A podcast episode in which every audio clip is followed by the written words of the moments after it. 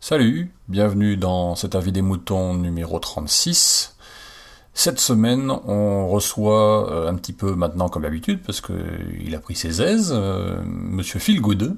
Euh, pour information et pour rappel, c'est l'un des deux co-créateurs euh, de PodCloud, PodChose, euh, Pod Radio et tout ce qui est en pod, en pod quelque chose.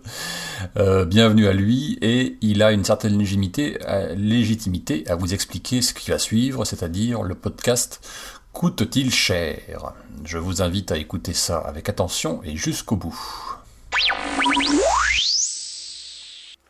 Suite au débat ou non-débat d'ailleurs qu'il y a pu y avoir sur Twitter, et en tant que président d'une asso dont la vocation est de faire avancer ce monde de podcasteurs indépendants, c'est-à-dire clairement euh, pas les podcasts des grandes radios, je me sens un peu poussé à donner mon avis.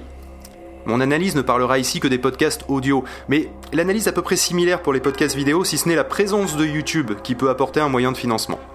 Je ne vous demanderai pas grand-chose si ce n'est d'écouter cette chronique absolument jusqu'au bout. Alors ma réponse est claire. Oui, le podcast coûte cher. C'est une activité qui demande un certain investissement. Les micros, les tables de mixage éventuelles, les logiciels de montage audio, et surtout le temps. Bah oui, le temps, c'est de l'argent. Voire même, l'énergie dépensée a une valeur, et la qualité a un prix. Dans ces conditions, il est normal et sain de demander à ceux qui en bénéficient le plus, c'est-à-dire les auditeurs, une participation, car au fond, on peut considérer qu'ils sont en quelque sorte redevables de l'effort financier et ou de l'effort tout court qui est investi dans le but de leur offrir une expérience agréable et souvent instructive. Par l'expérience, je parle au sens large, et pas que la partie écoute, mais aussi le site internet avec un thème WordPress à acheter et un hébergement à payer tous les mois. Un lecteur intégré qui soit plaisant et ergonomique, mais aussi une mise à disposition des fichiers qui soit stable et avec un débit suffisant. Et parfois même payer un designer pour vous faire une pochette qui attire l'auditeur et qui soit jolie à regarder. Le podcast est au final un investissement pas comme les autres, où l'on donne gratuitement, mais on compte sur un retour volontaire.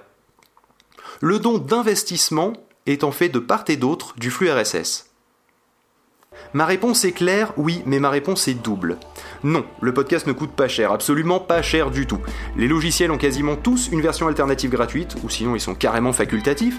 Le micro interne du Mac ou le micro casque à 15-20 euros utilisé pour Skype peut largement faire l'affaire, et le temps, bah, c'est du temps libre de toute façon, et faire du podcast est avant tout un loisir.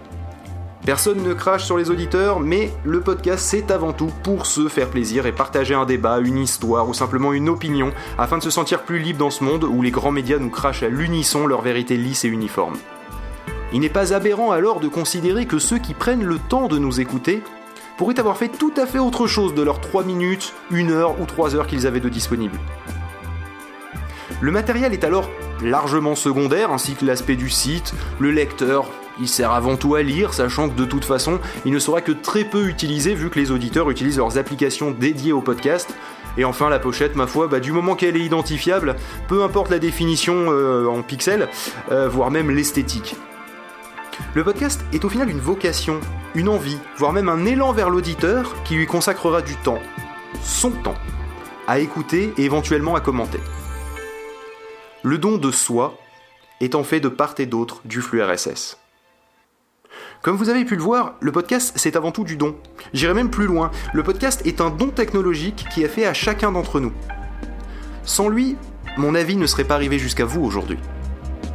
Et l'un des meilleurs retours que vous puissiez faire à ce don qui nous est fait est de respecter sa multiplicité de visions, d'envie et de méthodes pour le faire vivre. Le don d'existence, de part et d'autre du flux RSS.